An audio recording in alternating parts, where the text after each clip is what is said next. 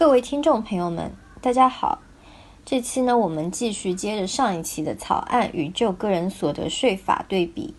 呃，首先我们先来谈一下二零一一版个人所得税法的第三条，个人所得税的税率啊。一、工资薪金所得适用超额累进税率，税率为百分之三至百分之四十五。第二。个体工商户的生产经营所得和对企事业单位的承包经营、租赁经营所得，适用百分之五至百分之三十五的超额累进税率。三、稿酬所得适用比率税率，税率为百分之二十，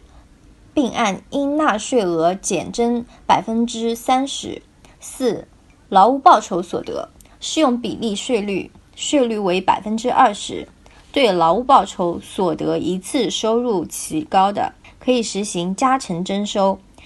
具体办法由国务院规定。五、特许权使用费所得、利息、股息、红利所得、财产租赁所得、财产转让所得、偶然所得和其他所得，适用比例税率，税率为百分之二十。我们和二零一八个人所得税法主席令第九号的第三条做对比。个人所得税的税率：一、综合所得适用百分之三至百分之四十五的超额累进税率；二、经营所得适用百分之五至百分之三十五的超额累进税率；三、利息、股息、红利所得、财产租赁所得、财产转让所得。偶然所得和其他所得适用比例税率，税率为百分之二十。嗯，解读呢，优化调整税率结构。一是综合所得税率，以现行工资薪金所得税率为基础，将按月计算应纳税所得额调整为按年计算，并优化调整部分税率的集聚。具体是扩大百分之三。百分之十、百分之二十三档低税率的集聚，百分之三税率的集聚扩大一倍，现行税率为百分之十的部分所得的税率降为百分之三，大幅扩大百分之十税率的集聚，现行税率为百分之二十的所得，以及现行税率为百分之二十五的部分所得的税率降为百分之十。现行税率为百分之二十五的部分所得的税率降为百分之二十，相应缩小百分之二十五的税率的集聚。百分之三十、百分之三十五、百分之四十五这三档较高税率的集聚保持不变。二是经营所得税率，以现行个体工商户的生产经营所得和对企事业单位的承包经营。承租经营所得税率为基础，保持百分之五至百分之三十五的五级税率不变，适当调整各档税率的集聚，其中最高档税率集聚下限从十万提高至五十万。接下去是二零一一版个人所得税法的第四条，下列各项个人所得免纳个人所得税：一、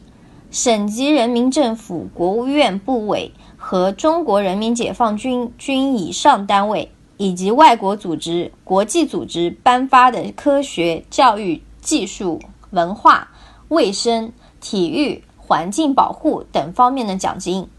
二、国债和国家发行的金融债券利息；三、按照国家统一规定发给的补贴津贴；四、福利费、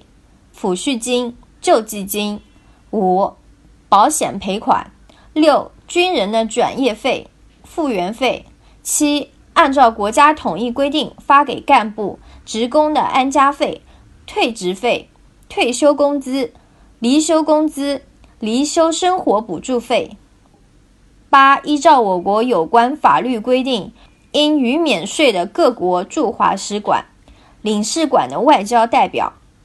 领事官员和其他人员的所得。九、中国政府参加的国际公约、签订的协议中规定免税的所得；十、经国务院财政部门批准免税的所得。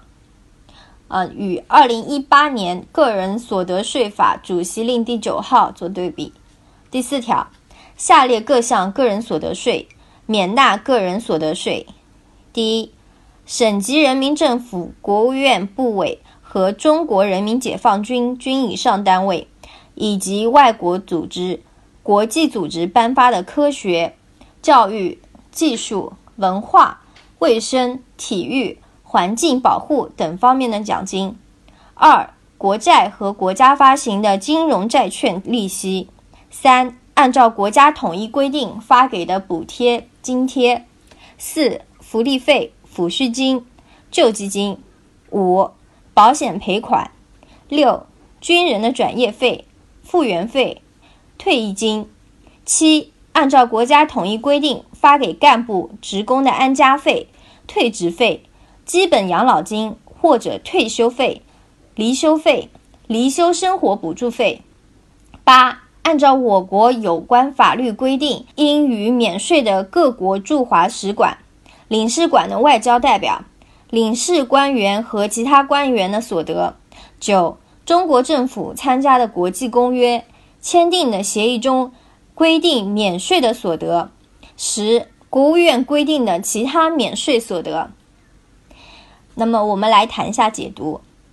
在第四条中第六项中的复原费后增加了退役金，将第七项中的退休工资、离休工资修改为基本养老金或者退休费、离休费，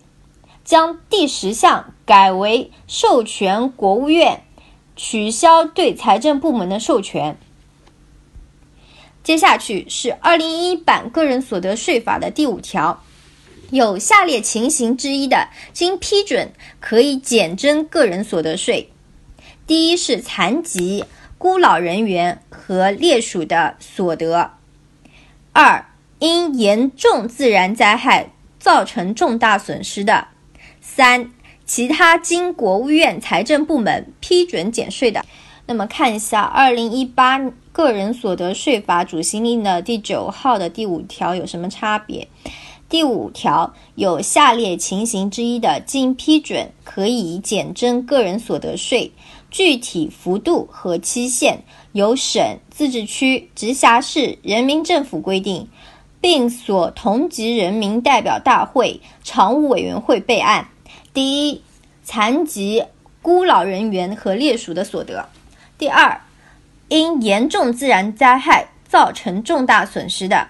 国务院可以规定其他减免情形，报全国人民代表大会常务委员会备案。解读呢是删除了三，授权具有省、自治区、直辖市人民政府减征体幅度和期限，其他减免情形改为授权。国务院取消对财政部门的授权。好了，我们这期的分享就先到这里，我们下期再见。